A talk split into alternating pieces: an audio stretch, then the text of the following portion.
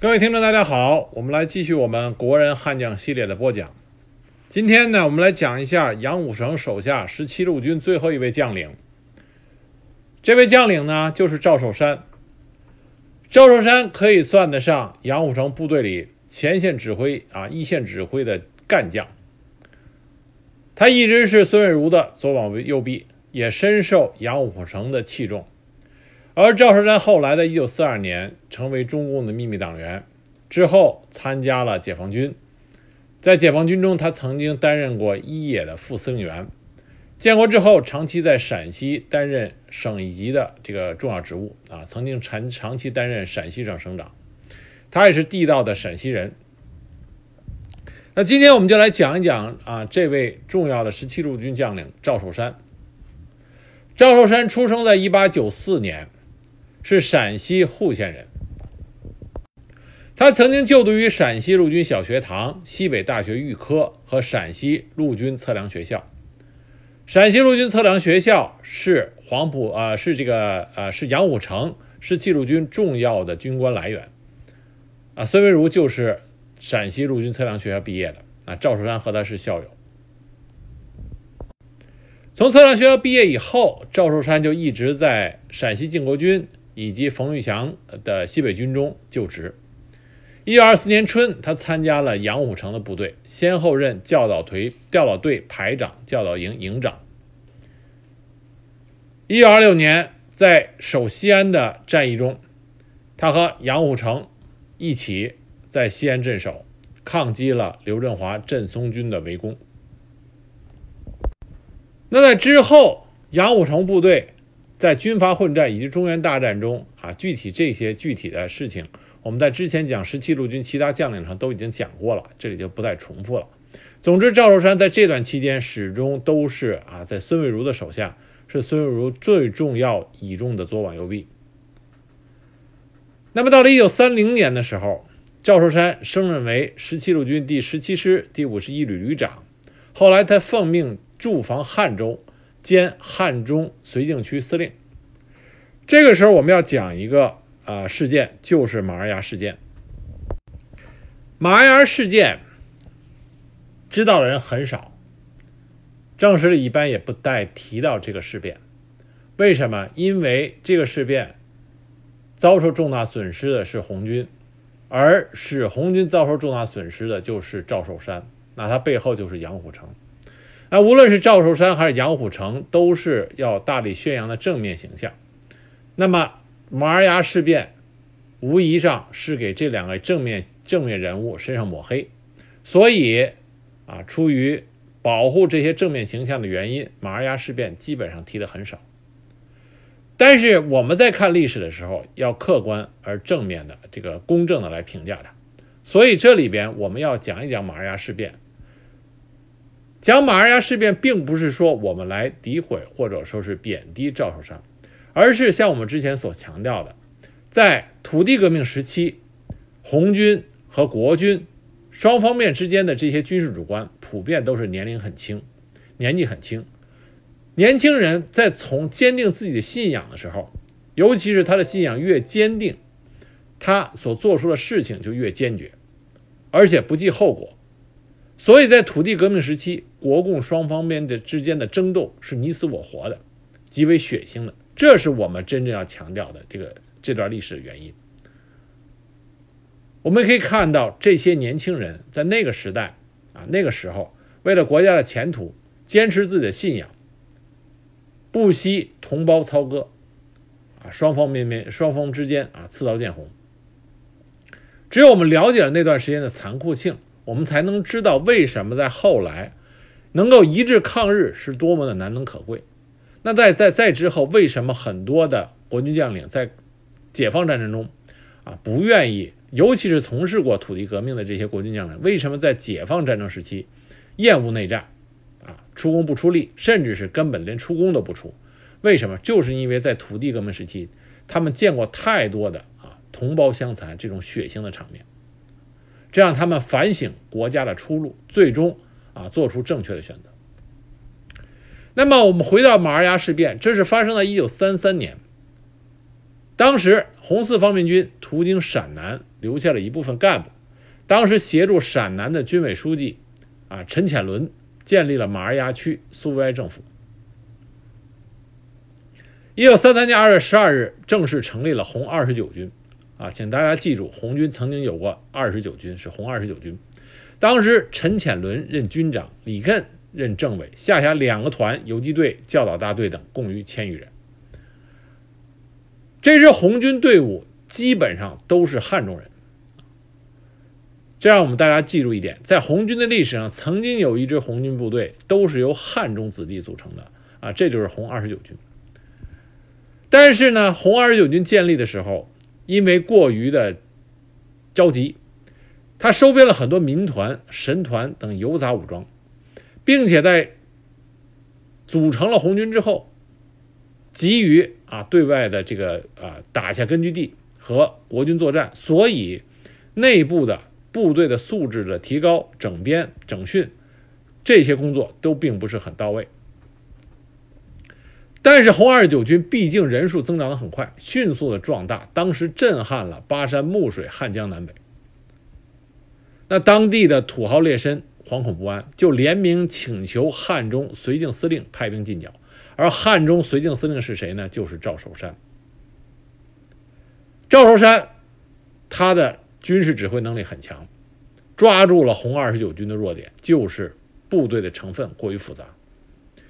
于是赵寿山就命令手下的营长张敬白重金收买了红二十九军游击司令张正万。这个人是原来的当地的这个突呃呃迷信封建迷信武装神团的首领。那么这个张正万就和肖世龙等二十余人策划叛变。一九三三年三月二十六日，赵寿山率部开往西乡，包围了红二十九军军部所在地马儿崖地区。四月一日，张正万趁二十九驻军啊二十九军主力在外作战，军部人员在马儿崖聚集开会之际，率部叛变，一举就攻陷了马儿崖。红二十九军军长陈潜伦、政委李艮、政治部主任程子文、第一团团长刘旭金、陕南特委书记孟方舟，啊，基本上就把陕南的。当时红军和共产党的高级指挥员和领导人全部被抓。啊，被抓之后呢，史称在党史和军事里称为“马儿牙事变”。而这些当时被抓住的啊红军和共产党的高级领导人全部被处死，啊砍头。赵守山亲自下令将首级悬挂于西乡县城南门外示众。那之后，群龙无首，红二十九军诸部就被赵寿山的部队围剿，基本解体。最后只剩下一百二十余人，改编为陕南游击队，后来进入四川，编入了红四方面军。那赵寿山全相当于全歼了红二十九军，当时得到了蒋介石的嘉奖，这曾经有蒋介石亲笔的电文、嘉奖电文可以作证。而赵寿山因为这个战功被给予了二等一级勋章。那这件事是赵寿山对共产党人啊犯下的这个当时这个一笔血债啊，但这个我从历史的观点来看，现在来看，这个没有谁对谁错，各为其主，各有坚持。那兵锋所指啊，杀人这是必所啊，这个是难免的。但很快。红四方面军啊，这个和杨虎城的十七路军就建立了秘密关系，派了一些共产党员进驻十七路军，双方面签订了互不侵犯协定。那赵寿山是服从上级的命令。既然杨虎城和孙维如和红四方面军签订了互不侵犯协定，赵寿山也是大力支持。作为一线的军事主官。赵寿通过赵寿山的手，当时支援了红四方面军不少的军用物资。那之后，赵寿山的旅，包括杨虎城的十七路军，就被国民政府蒋介石调到陕北，与长征到陕北的红军对峙。这个时候的赵寿山的思维已经基本上发生了转变，他已经不想再打内战，这和十七路军的大批的共产党员。对他进行思想工作是密不可分的。那后来赵寿山的母亲在西安病逝，他就跟杨虎城请了长假，护送母亲的灵运回户县，给母亲发丧守孝。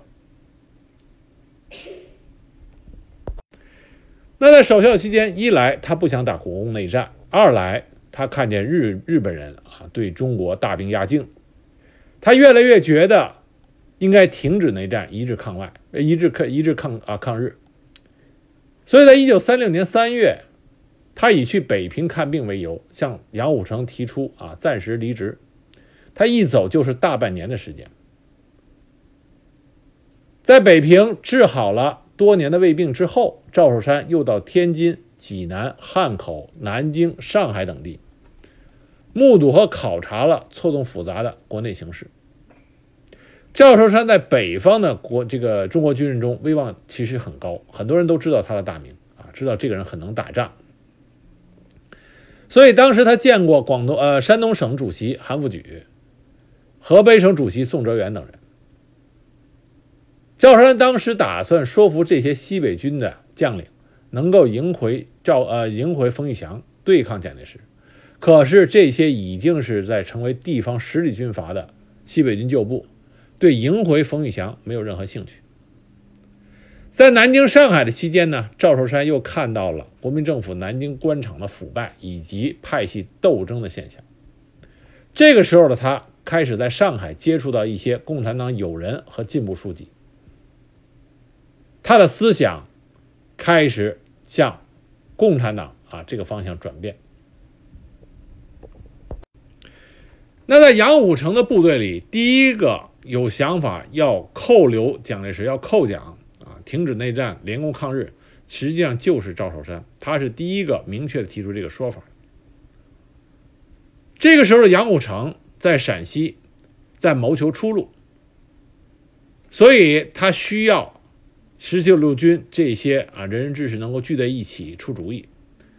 他接连三次给上海的赵寿山打电话，催他回陕西，甚至后来还用到了停止让。南京的西安随署驻京办事处不再给赵寿山发饷啊发钱，以此来催促赵寿山回到西安，共商大计。于是，在一九三六年十月，赵寿山结束了旅行考察，回到西安。回到西安以后，他马上就去见了杨虎城，把他的想法告诉了杨虎城。当时他直言对杨虎城直言，红军。将来的发展将是不可估量的。他建议十七路军和红军加强联系，继续保持互不侵犯协议。那么没过几天，他又再次面见杨虎城。这一次，他明确的提出来，趁着蒋介石来西安，把蒋介石扣起来，逼他联共抗日。那这个事情太重大，杨虎城。还在左右的考虑，那很快赵寿山第三次向着杨虎城进谏，他这次就说的更明确了，啊，要不就扣住蒋介石，一致抗日，万一失败了，就干脆和红军合作。那这一点上，杨虎城就看出来赵寿山已经彻底向左转，啊，已经是基本上和共产党站在一条线上。当时杨虎城就跟身边的人就说到过，说赵寿山变了啊。但是呢，赵寿山的建议，杨虎城还是听进去了。所以，杨虎城能够发动西安事变，和他手下这些精兵悍将支持他啊，密不可分。这里边尤其是赵寿山对他的支持。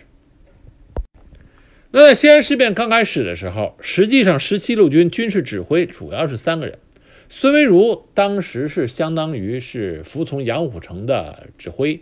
啊跟从杨虎城，最刚开始具体的军事行动、具体的策划是三个人，就是赵寿山、李兴中和孔从周。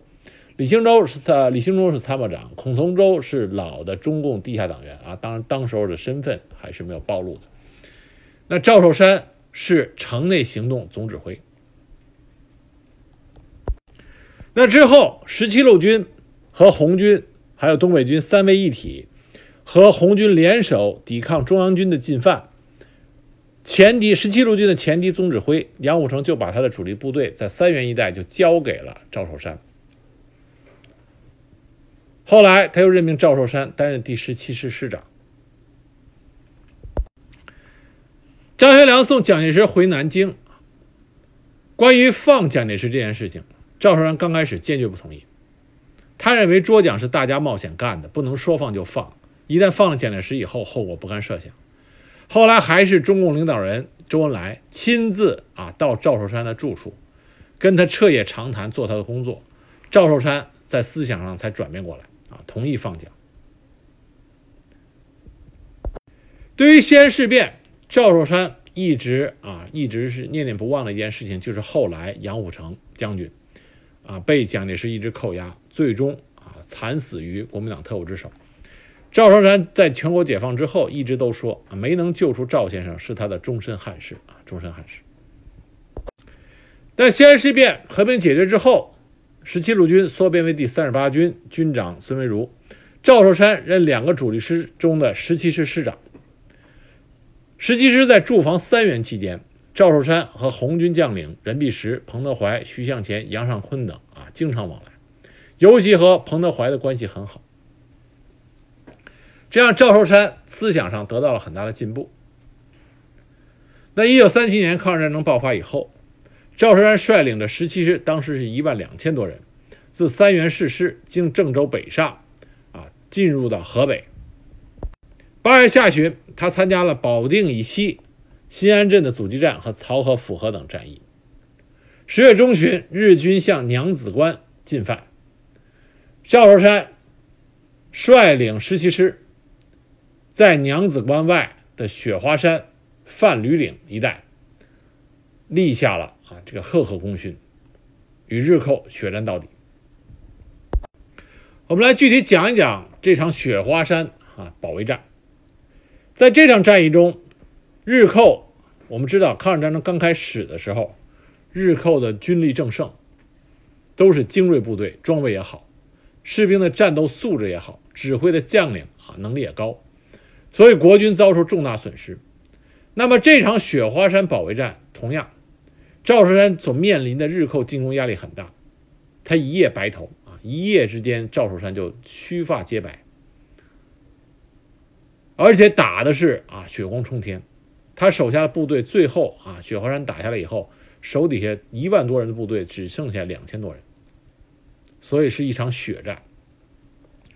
当时他受命是扼守娘子关正面，赵寿山的布置是手下主力团团呃团长幺零二团团长张世俊负责防守雪花山，直接面对日寇的首当其冲。正面进攻。他当时跟赵张世俊说：“雪花山保，娘子关则安；雪花山失，娘子关则危。敌人来攻，你团一定要首战必胜。”那当时正面的日寇之敌是日军川岸文三郎的第二十师团。一九三七年十月十三日拂晓，川岸派遣铃木。率第八十联队向雪花山进发。上午八点半，日寇几十门大炮开始向山上炮击，而十七师隐蔽的炮兵在炮哨的呼叫下，五十门大炮一起开火，仅仅十分钟就把敌人的日寇的炮兵阵地打得瘫痪。那铃木联队长就命令步兵一个大队五百余人向山上发起进攻。雪花山这个阵地呢，有点意思。为什么这么讲呢？因为在它的后山腰有一个能容纳几千人的熔岩洞，可供部队防空避弹。所以张世俊很聪明，他在前沿阵地派了几个观察哨，其余的官兵都撤到后山的熔岩洞。一旦看到敌人步兵进攻，迅速的命令隐蔽在后山，在敌人炮击中没有受到损失的第一营。七百多名官兵迅速扑向前沿阵地，同时张世俊在半腰的两侧山半腰两侧埋伏了各一个连，在敌人向山上进攻的同时，突然向敌人发起袭击。结果，敌人日寇的这次首次进攻一下损失了三百多人，其他人仓皇逃走。之后，日寇又连续发动了四次进攻，都被十七师打退。先后消灭了日寇五百余人，而十七师本身伤亡了一百一十人。那到第二天，川岸特意调来了远程山炮，对山雪花山炮击了一个小时，山上大部分工事都被摧毁。之后，步兵再次发动进攻，张世俊一面命指挥部队抢修工事，一面准备抗敌。那当时守备雪花山的时候，阎锡山阎老心儿的一个自己创造的山西土产武器叫滚山雷立了大功。这个滚山雷是山西兵工厂自己的特产，每个个头有西瓜那么大，他就沿着山上可以，就就是官兵们可以一边射击一边把它从山上滚下去。这一个滚山雷。比十五六个手榴弹的杀伤力还要大。他一路滚下去，就在往山上攻的日寇的这个呃这个呃士兵群里就开花了。一炸，日寇往往一倒就是六七个，所以给日军造成的损失很大。战到下午五点，日寇屡攻不克，五百余人只好收兵。他的损失比较大，而守军的损失也是几百人。到了晚上，赵寿山为了减轻日寇对雪花山的压力，亲自率领一个团，并指挥另外两个团分三路向井陉敌防区出击。右翼部队九十八团在团长陈继春的率领下，在晚上十时消灭了刘家沟、长蛇口之地。右翼一个部队的一个营向井陉县城实施佯攻。中路部队一零一团在团长张同刚的率领下，在石板片。与一千余名增援的日军相遇，趁敌人休息之际，张团长一声令下，部队以迅雷不及掩耳之势向敌人发起突袭，敌人猝不及防，迅速的溃退，而我军穷追不舍，连克湿水村、板桥、朱家屯和井陉南关车站。这次夜袭获得了成功。那第二天接到重创报告了川岸恼羞成怒。他调集了数百门，啊，一百门这个远程大炮和四十架飞机，向雪花山狂轰滥炸，山上守军伤亡严重。张世军、张世俊立刻命令二营跑步增援啊山上的守卫部队。但是敌人的火力很猛，进攻也很猛。虽然山上一营、二营拼死抵抗，战斗惨烈，但是。依然没有办法将日寇的进攻打退，于是张世俊又命第三营啊增援上来，但是日寇这时候也增了兵，情况紧急，张世俊没有办法，直接自己拿着冲锋枪，带着所有身边能叫的人啊，副官、文书、通信兵、卫生员一起扑到了前沿。日寇的进攻也越来越猛，二营长、三营长都壮烈牺牲。后来，张世俊肩部。被枪击啊，受伤。一营长白石柱见形势非常严峻，就让副官和通讯兵强行架着张世俊撤下来。而随后，白石柱让士兵们将所有剩下的滚山雷啊都投啊投下山头，趁着爆炸的烟雾，带着剩幸存的官兵撤退。日寇占领了雪花山。那丢失雪花山也的的确确是因为部队打的损失太大。那张世俊带着一零二团幸存官兵回到娘子关，见到赵寿山，要求立刻反攻雪花山。而这个时候，赵寿山也得到接到了黄绍竑的命令，要求立当夜啊，当当天晚上就要夺回雪花山。于是很快组成了一个五百人的敢死营，由撤下来的。原来守山的一营营长白石柱担任营长。当天晚上十时许，敢死营和大部队集结在雪花山的西路，赵寿山亲临现场，动员啊动员战士们。那在赵寿山的激励下，白石柱率领敢死营全营官兵向山上冲去。战斗进行到第二天拂晓，终于将山上的守敌消灭。再次收复了啊，这个雪花山。那收复雪花山之后，赵寿山认为幸存的这个几十名官兵已经十分疲惫，于是命令留下九十八团扼守雪花山，让张世俊带领幸存战士同他一起回到娘子关内。那川岸日军的师团长川岸看见雪花山失而复得，气恨交加，稍事休息，下午又命令重兵进攻雪花山。那战到黄昏，被九十八团打退了四次进攻，但是九十八团也伤亡过万。那在张世俊的再次请求下，赵寿山把补充团两千余名官兵补充到幺零二团，由张世俊率领连夜赶至雪花山，接替九十八团防守。那么在接着的一天，在张世俊的指挥下，补足兵员的一零二团到傍晚时分打退了敌人五次进攻，歼敌五百余人。但幺零二团也伤亡了两百多人。那很快战局出现了这个不利，因为川岸见到雪花山久攻不下，就派了一个连队去佯攻娘子关南面的旧关。同时，他下午又派了一个中队两百人来进攻雪花山，但是这个中队打了不多时就炸退。张世俊见面见这个情况，就命令一个营去追歼敌人。虽然当时团的参谋跟张世俊说这个事情很蹊跷，但是张世俊立功心切，坚持派出一个营去追歼敌人。结果中了日军埋伏在雪花山北侧深沟里的埋伏。当时日军埋伏了一个连队，突然向雪花山发起袭击。张世俊这时候手里兵力不足，于是日寇再度占领了雪花山。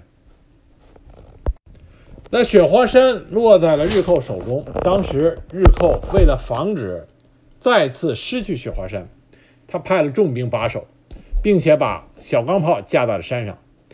这时候赵守山知道，如果反攻雪花山，付出的代价很大，于是他就果断的把战场移到了第二道防线法吕啊法吕岭上。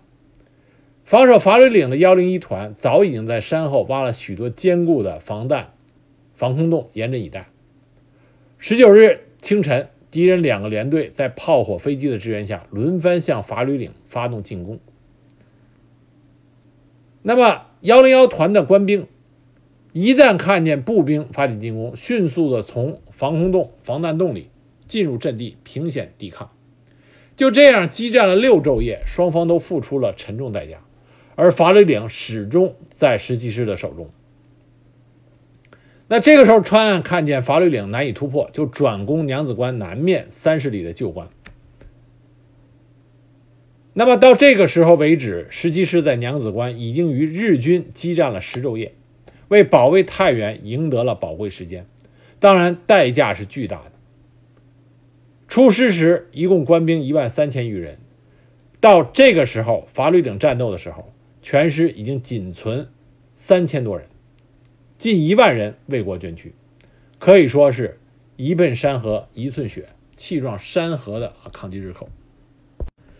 那娘子关战役国军失利之后，赵寿山作为第四集团军孙维如第四集团军的主力，就和孙维如一起带着部队进驻中条山。在开赴中条山的过程中，在阳城。恒河镇，赵寿山的部队和日军一零八师团主力不期而遇。发现日寇与自己的部队这种突然遭遇，当时赵寿山就命令他的部队布置于王屋以东封封门口南北之线，占领阵地，构筑工事，阻止日寇西进。那日军于六月八日清晨突破了第八十一师阵地以后，开始猛攻第十七师阵地。赵寿山命令部队固守阵地，与日军展开了激烈的拉锯战，围困日军达十日之久。后来在李默安的统一指挥下，国军集体行动，均斩获颇多。其中赵寿山的第十七师攻克茶坊及宝玉庄，消灭敌下原师团一一七联队第二大队大半。可惜大批日军来援，国军只好迅速脱离战场，至此西洋河战役结束。赵寿山再立战功。一九三八年八月，川岸师团一部配属着炮兵、骑兵战车，欲突破永济县国防阵地，占领枫林路，威胁陇海铁路。这就是永济保卫战。那么永济保卫战中，孙维如命令孔从周第四十六旅担任永济东关至中条山西路姚文台一线的守备，但是由于腹背受敌，血战数日以后被迫后撤。那么赵寿山看到这种情况，命令十七师在南村、太陈、马庄、圣人涧一带阻击日军。因为十七师十七师啊，当时作战勇猛，一度迫使日军退回到运城。但是八月下旬，日军占领芮城后，形势大变。于是孙文如命令赵寿山夹击芮城之敌，战于芮城莫南镇之间。当时日寇受到挫败，向北撤退。经此战役，最终中条山各军协调努力之下，击退了日军此次进攻，使得中条山的防线得以稳固下来。十一月。第三十一军团改编为第四集团军，赵寿山所部十七师升任为第三十八军，赵寿山任军长。那么自此呢，在中条山，第四集团军孙维如部把守的是西段。我们之前讲孙维如时讲过，第四集团军守中条山是中条山的铁柱子。介绍孙维如的时候，我们讲过这个六六战役。啊，血战。我们这里在讲另外一个战役，就是四一七战役。所有中条山第四集团军的血战，赵寿山所都是因为他是主这个孙文如的左膀右臂，啊，主要的前线的军事主官，所以他都参加了这些啊惨烈的这个保卫战。那么四一七战役呢，是发生在一九四零年。当时日军呢想再一次啊再一次对第四集团军动手。敲掉这个他们之中的眼中钉，而第四集团军中第三十八军，就是赵守山的第三十八军，更是眼中钉中的眼中钉啊！所以在四月十六日，日军对第三十八军采取了先发制人的讨伐。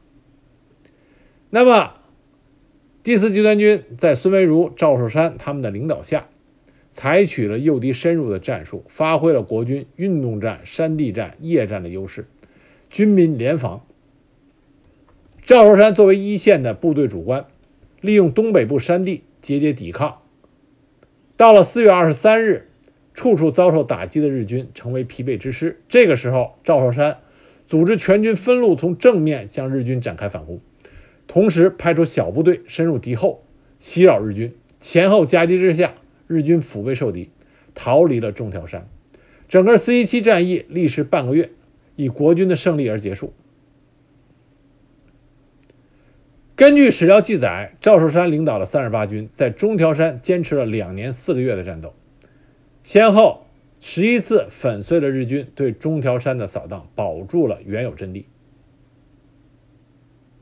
就是因为赵寿山以及第四集团军孙维如他们的这种坚守，使得日军在他们的军事报告中将中条山称之为扰乱华北，尤其是山西的主要根源，并冠以。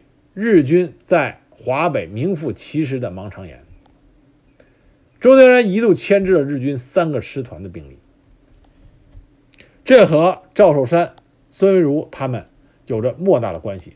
这些国军将领功不可没。那么，在抗日战争期间，赵寿山和共产党这个八路军的关系也是亲密无间。赵寿山在共产党的帮助下，建立了训练班，成立了自己的教导队。在他的默许下，他的部队里进驻了一大批的共产党员，并且也发展了一大批的共产党员，师、旅、团都建立了共产党的组织。除了番号上还是国军番号，在很多地方，他和八路军。的部队都基本上相似。那我们都知道，在山西啊，阎锡山那个时候有山西的牺牲同盟会、新军，这都是共产党阎锡山和共产党合作的时候成立的组织。那之后，阎锡山在三九年开始制动制造反共摩擦，向右转。那赵寿山的部队三十八军始终和西盟会新军表示友好。成为这些中共的新武装，当时在中条山区非常可靠的盟军。另外，赵寿山和彭德怀私交甚好，所以百团大战期间，赵寿山的部队是国军序列里边对百团大战的八路军最积极配合作战的部队。一九四零年八月，以三十八军为主力的第四集团军向张毛县不断的派队袭击破坏，并且试图截断同蒲路以及威胁安运之日寇的飞机场。当时三十八军各团轮流出击，前后达数十次之多，使得日军不得不缩守据点内，不敢出动。而同蒲路南段铁道也不时被击断，一时之间声势浩大，有力的策应了百团大战。当时赵寿山和共产党的部队配合的相当的密切，以至于在一九四零年，毛泽东曾经在报告中专门指出，三十八军。是我党统一战线工作的一个典范。正是由于赵寿山和共产党部队的这种格外的亲近，造成蒋介石心中疑云大起。蒋介石曾经多次派自己亲亲信的手下进入三十八军，想进行清洗，但都遭到了赵寿山的坚决抵制，以至于最后蒋介石不得不。把以三十八军为主力的第四集团军调出了中条山地区，导致了后来中条山国军部队的惨败。那么赵寿山，他的政治思想和觉悟已经和共产党无限的靠拢。到了一九四二年十一月，赵寿山突然接到了中共中央毛泽东主席给他亲自发的电报，当时毛泽东亲自点名。他的属下郝克勇去延安汇报赵寿山部队的情况。赵寿山当时心中极为欣喜，他就把郝克勇找来，因为郝克勇的父亲和他是世交。郝克勇在赵寿山的部队里一直和赵寿山之间是以叔侄相称。实际上，郝克勇是共产党的地下工作者，在赵寿山的部队中，啊，这个郝克勇也是。中共情报战线中的一个牛人。那当时赵树山就和郝克勇谈起了这个去延安汇报工作的事情。那在郝克勇临走前，赵树山赵树山啊庄严的提出，希望郝克勇向中共中央转达他要求入党，并且将入党申请让郝克勇带到延安。那郝克勇到了延安之后，面见毛泽东毛主席。毛主席事无巨细地了解了，无论是赵寿山的部队还是赵寿山本人的情况，最终毛泽东亲自批准赵寿山入党，而赵寿山入党的介绍人就是彭德怀啊，彭啊这个彭老总。这样，在一九四二年，赵寿山就成了中共的秘密党员，并且在赵寿山入党之后。中共中央让三十八军地下党工委啊，三十八军是有地下党工委的。虽然赵寿山赵寿山在之前对共产党的活动是采取纵容态度，但是依然因为他不是中共党员，那三十八军地下党工委对赵寿山来说是秘密的。那么赵寿山入党之后，三十八军地下党工委就向赵寿山公开了一批共产党的名单啊，就告诉他你的部队里这些人是共产党。这让赵寿山很开心，他觉得这是中共中央和毛泽东对他的信任，于是他更加的这个亲近共产党，更加的为党进行工作。那一九四三年，一九四三年，蒋介石觉得赵寿山越来越不让人放心了，于是他就调赵寿山到重庆中训团受训。一九四四年，又以明升暗降的手段，派赵寿山到甘肃武威。胡宗南那里当第三集团军的空头总司令。那么同时，他派自己的亲信蒋介石派他的亲信张耀明接替了三十八军军长，试图对三十八军这支已经非常亲近共产党的队伍进行改造。那么三十八军对张耀明的这种改造进行抵制，在一九四五年七月十七日。三十八军两千三百多人在河南洛宁固县镇起义，投奔了解放军。三二八军这两千三百多人的起义，正是因为赵寿山之前精心的培育，才有这个结果。后来以这个为基础，组建了西北抗日民主联军第三十八军。那赵寿山这个时候手中没有兵权，但他依然啊，因为他已经是中共党员，他以一个中共党员的标准来要求自己，依然用自己能所做到的事情为党做着贡献。其实最主要的例子就是在一九四六年，应新疆省政府主席张治中的邀请，时任甘肃武威第三集团军总司令的赵寿山去了一趟新疆。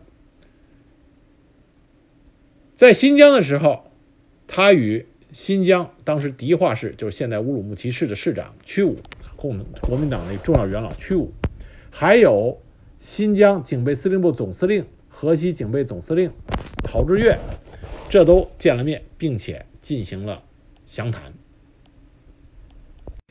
屈武呢，是陕西人，也是陕西人，他是五四运动时候陕西的学生领袖之一。并且是陕西国民党元老于右任的女婿。早期他就在苏联中山大学学习过。他和赵寿山的关系非同一般，因为当时国民政府军政两界啊，军政军政，呃里边出身陕西的人啊，大家都比较亲近。当时在新疆，赵寿山与屈武的交谈的时候，赵寿山也不掖着藏着，他直接就指出来。说当时国民政府已经失去民心，大规模内战不可避免，而对内战，全国人民无论是老百姓还是当时国军的一些高层将领、有识之士，都是厌恶内战的。在这种情况下，打内战不得民心。那赵寿山就给屈武，因为屈武是在新疆的政坛嘛，那迪化市市长，他给屈武出的主意就是说。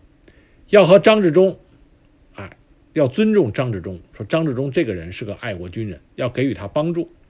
同陶峙岳要搞好关系，以以备反共高潮到来的时候，陶峙岳能够对你进行保护。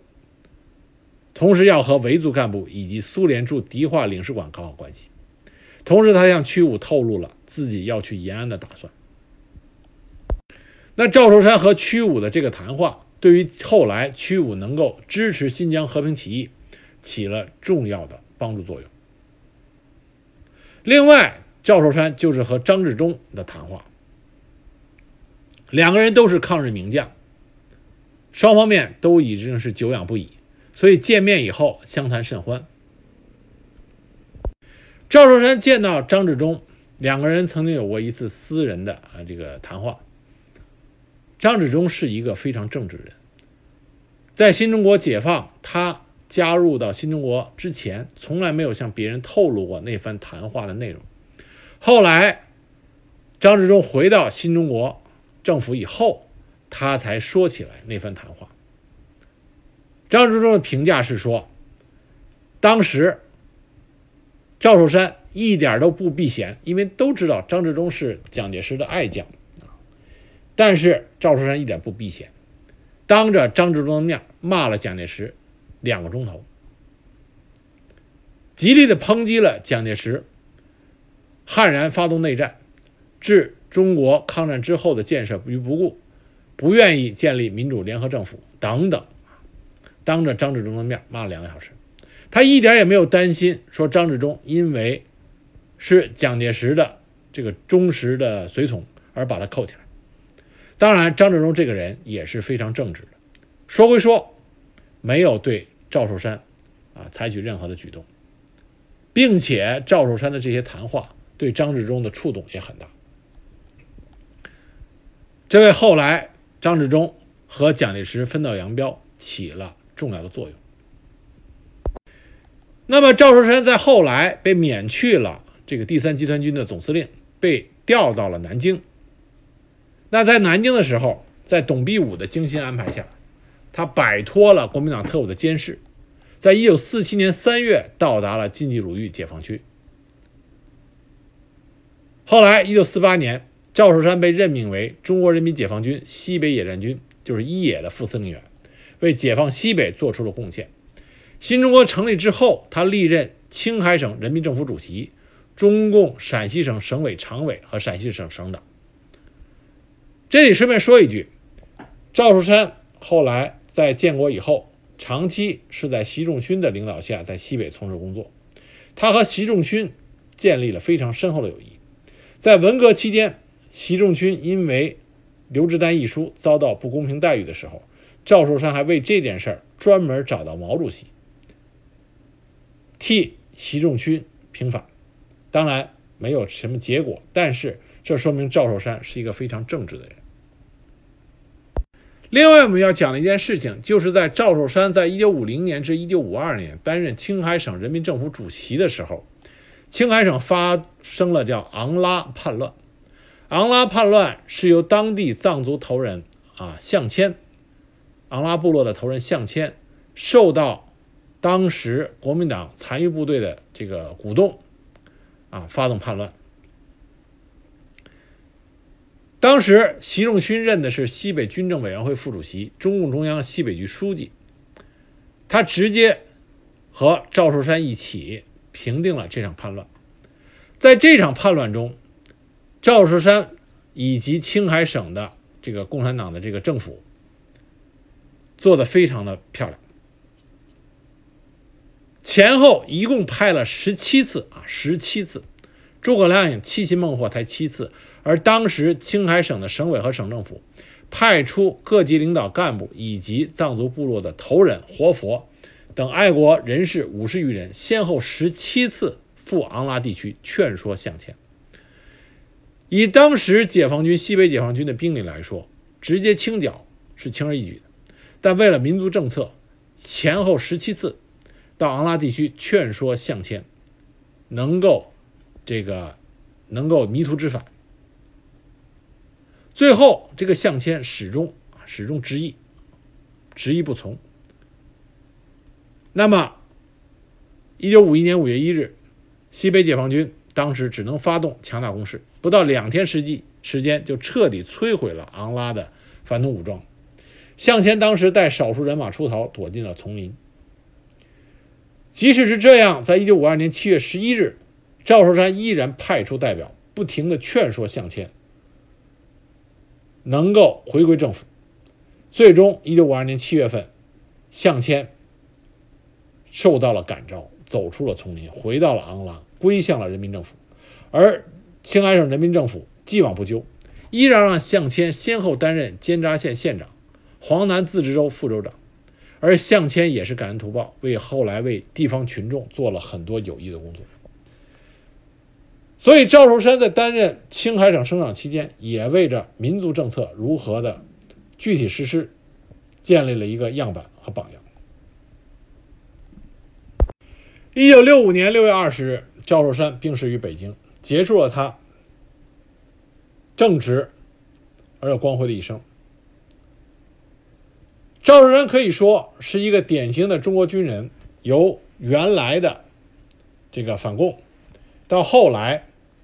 亲共，到之后抗日战争中，为了民族大义，坚决抗日，血战卫国，与八路军建立起了良好的关系，从而亲近共产党，最后投入到共产党的阵营，参加了新中国的建设。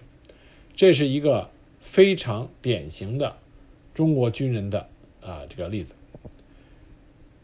那么我们在讲十七路军中中中的时候啊，讲了十七路军这些将领，还是之前说的那句话：十七路军的将领基本上都是参加了新中国的建设，投入到共产党的领导之下。但在抗日战争中，这些十七路军的将领坚决抗日，与日寇血战到底，展现了中国军人的节操，这是值得我们敬佩的。那么讲完十七路军之后，我们将进入到山西，讲讲晋军，从他们的领导人阎锡山开始。那么下面下面晋军的那些将领啊，像傅作义、像商震、像孙楚，这些人我们都会一一来讲。所以这一集里边，我们结束讲了十七路军最后一个将领赵守山，希望大家通过十七路军的这些将领，了解十七路军杨虎城将军下。这个特殊的国军派系，了解这里边这些我们也可能熟知，也可能不熟知的这些牛人们。谢谢。